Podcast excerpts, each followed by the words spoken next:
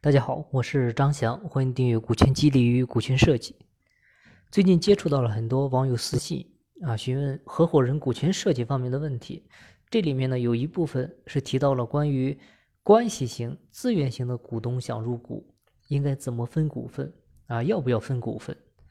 我们知道中国呢，其实就是一个人情社会啊，很多时候呢，做生意也就是在酒桌上谈成的啊。你认识谁谁谁啊？帮我介绍一下，约个饭局聊一聊，很可能就成了一单大生意，这是事实。但是呢，嗯，我想说，只想说结论。啊，关系这玩意儿呢，它是靠不住的。关系资源背后对应的有一个关键词，叫短期利益。啊，他说我认识谁谁谁，啊，然后呢，这个伙计呢，他能帮我弄关系、搞资源，然后呢，我跟他一起合伙，啊，这个项目呢一定能成。啊，我接触到了太多这样的老板，给大家讲一个真实的案例。啊，这是河南一家企业，当时呢，让我们去给做股权方案。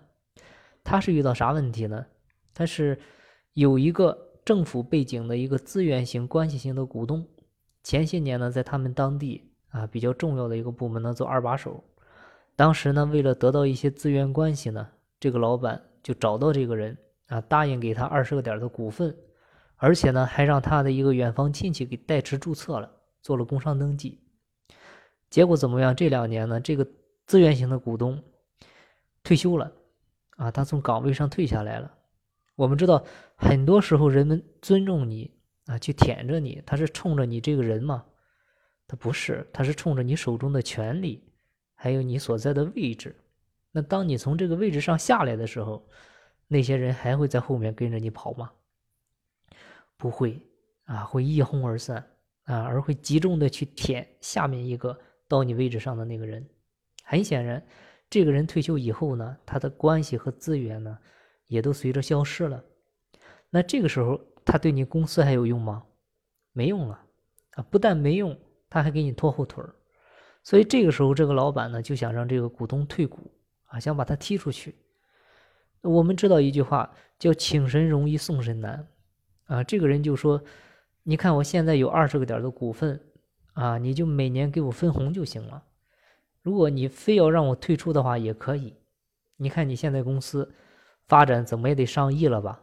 前些年我那么帮你，你让我退股，你怎么也得给我两千万。给我两千万我就退出。所以你看，奉劝大家千万别动不动就找什么关系型的股东啊，就给股份，股权那就是你的产权，一定要珍惜慎重。那有的朋友讲。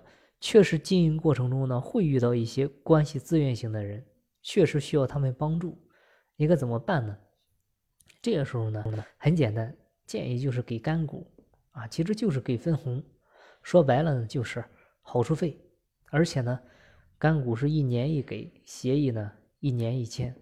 你这样的好处是什么呢？这个好处就是，如果他的关系自愿不起作用了以后，你能够有主动权，不至于。这么被动。好了，今天的分享呢就到这里，感谢您的收听。金不在西天，静在路上。我是张翔，下期再见，拜拜。